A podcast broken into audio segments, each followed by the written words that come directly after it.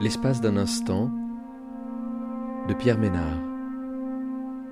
Une constellation d'instants suspendus d'arrêt sur image. La grande révélation n'était jamais arrivée. En fait, la grande révélation n'arrivait peut-être jamais. C'était plutôt de petits miracles quotidiens, des illuminations, allumettes craquées à l'improviste dans le noir. En voici une.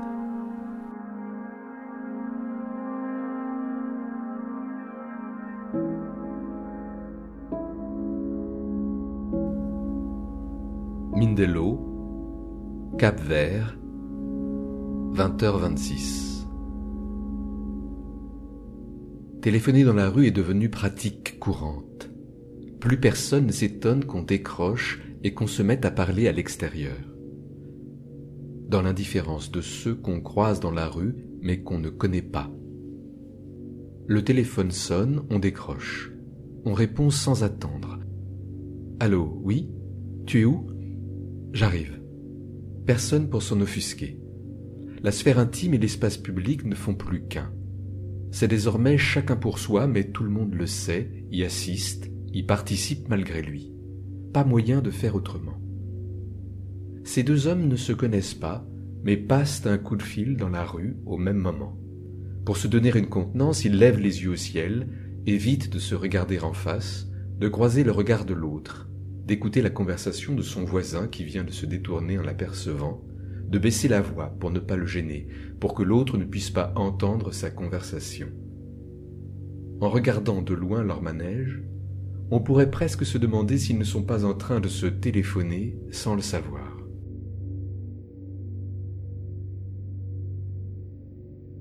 Romainville, France, 22h26. Dans le long couloir sombre qui se profile devant lui, il avance sans faire de bruit, à pas lents et mesurés. Il peut entendre les bruits de l'immeuble à chacun de ses mouvements. Il passe discrètement devant chaque porte pour ne pas attirer l'attention. Les bruits qu'il entend deviennent abstraits dans l'impossibilité qu'il a de reconnaître leur provenance exacte. Il tente de deviner ce qui se passe à l'intérieur de ses appartements. Les murs ne sont pas très épais, les sons se mêlent au fur et à mesure de sa progression dans le couloir, formant une étrange bande son où les bribes de voix se confondent avec certains bris de vaisselle, les cris avec les appels, la musique avec les gémissements. Il n'est pas sûr de lui. Il ne devrait pas être là. Il n'a pas pris rendez-vous. La personne chez qui il se rend ne sait pas qu'il vient la voir, ne s'y attend pas. La lenteur de ses gestes dans la pénombre leur confère une connotation mystérieuse. Troublé, perturbé, il ne sait plus soudain s'il fait encore jour dehors ou si c'est déjà la nuit.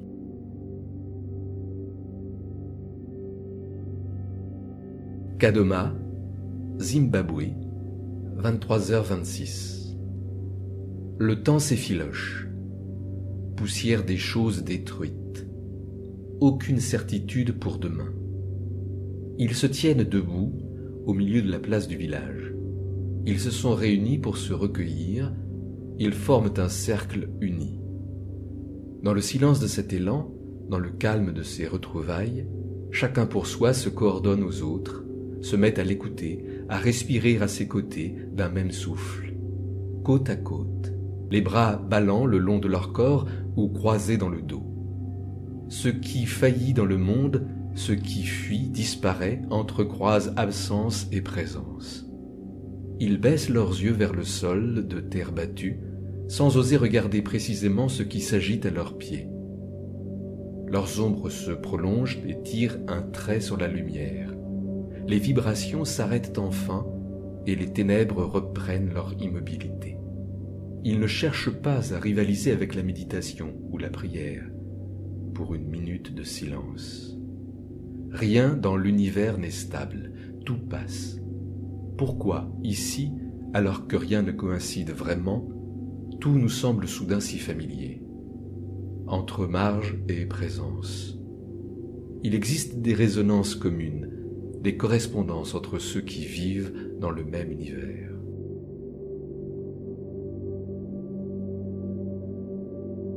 West Hollywood, Californie, États-Unis, 13h26. Dans la paume de sa main ouverte, elle maintient à plat une clé, la clé de sa maison. Elle la regarde fixement. Elle l'observe longuement, admirative. La clé brille. Malgré sa légèreté, la jeune femme peut sentir le froid de son métal argenté. Mais très vite, sans aucun mouvement ou quelconque action de sa part, l'objet minuscule se réchauffe au creux de sa main, sous son regard insistant peut-être. Mais elle ne sent plus son poids à force de la regarder. Elle a beau fixer cette clé, elle ne la sent plus. Toute légère, elle ne la perçoit plus au contact de sa peau. Elle devient invisible. La jeune femme se demande alors quelle porte cette clé peut-elle encore ouvrir si elle ne la distingue plus. Et si sa présence est remise en cause, peut-elle encore la voir? À quoi peut bien servir une clé que l'on voit mais qui ne pèse plus rien? Est-ce que sa maison pourrait-elle aussi disparaître? Sans trouver de réponse à toutes ces questions qui lui traversent l'esprit, sans réfléchir, la jeune femme porte la clé à sa bouche d'un geste rapide et l'avale.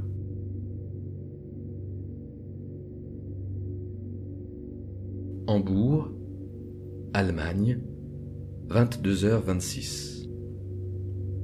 Elle a l'habitude de se maquiller. C'est une manière d'entrer en contact avec elle. Un dialogue muet.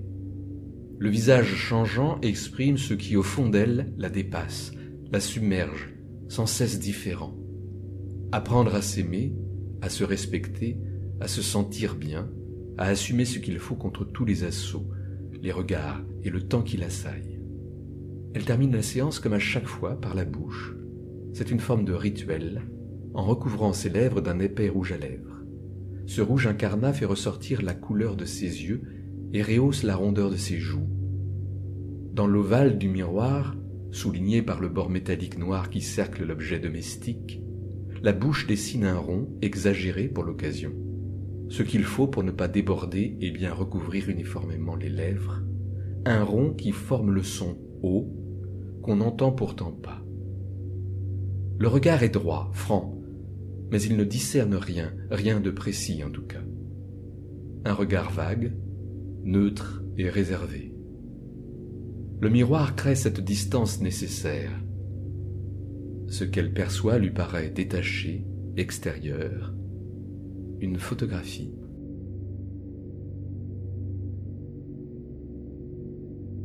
Cordoba, Argentine, 18h26.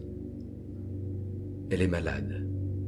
Allongée au fond de son lit, à l'hôpital, sous une épaisse couche de draps et de couvertures qui empêche le moindre mouvement de son corps entravé, aux gestes limités, contraints.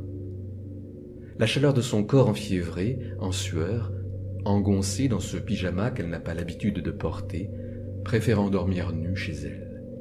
Elle voudrait respirer, retrouver son souffle, pouvoir enfin s'extraire de ce lit, s'échapper de ses draps, s'enfuir de cet hôpital. Elle parvient, après un effort soutenu, dans un sursaut inespéré, à sortir son bras de dessous le drap de toile rêche, à cause des lavages successifs à forte température, à l'extirper de ce magma informe de tissus entremêlés, de le faire émerger comme on remonte enfin à la surface de l'eau après être descendu tout au fond, plongeant dans les profondeurs abyssales des tréfonds marins. Le coude qui pointe son nez par accident est un signe encourageant, une respiration, une issue possible, une échappatoire inespérée, une perspective à venir, un mieux-être. Elle sait que cela prendra du temps pour aller mieux. Elle ne va pas sortir tout de suite de l'hôpital, mais prochainement.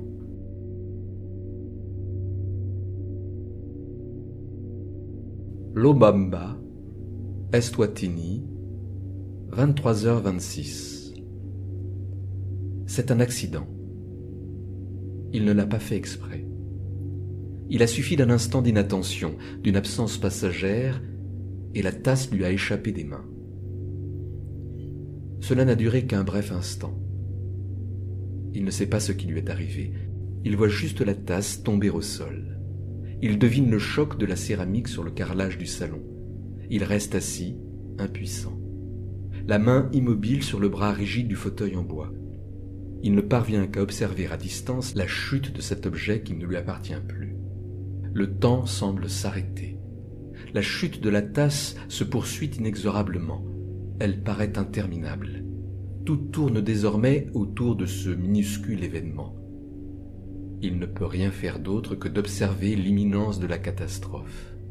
Au moment de l'impact au sol, dans un grand fracas assourdissant, les éclaboussures du lait que contenait la tasse qu'il buvait à petites gorgées avant d'aller se coucher, le liquide blanc translucide se déverse violemment sur le sol, y rebondit, éclabousse tout autour, dessinant les contours inédits d'une carte dont il ne reconnaît pas la forme.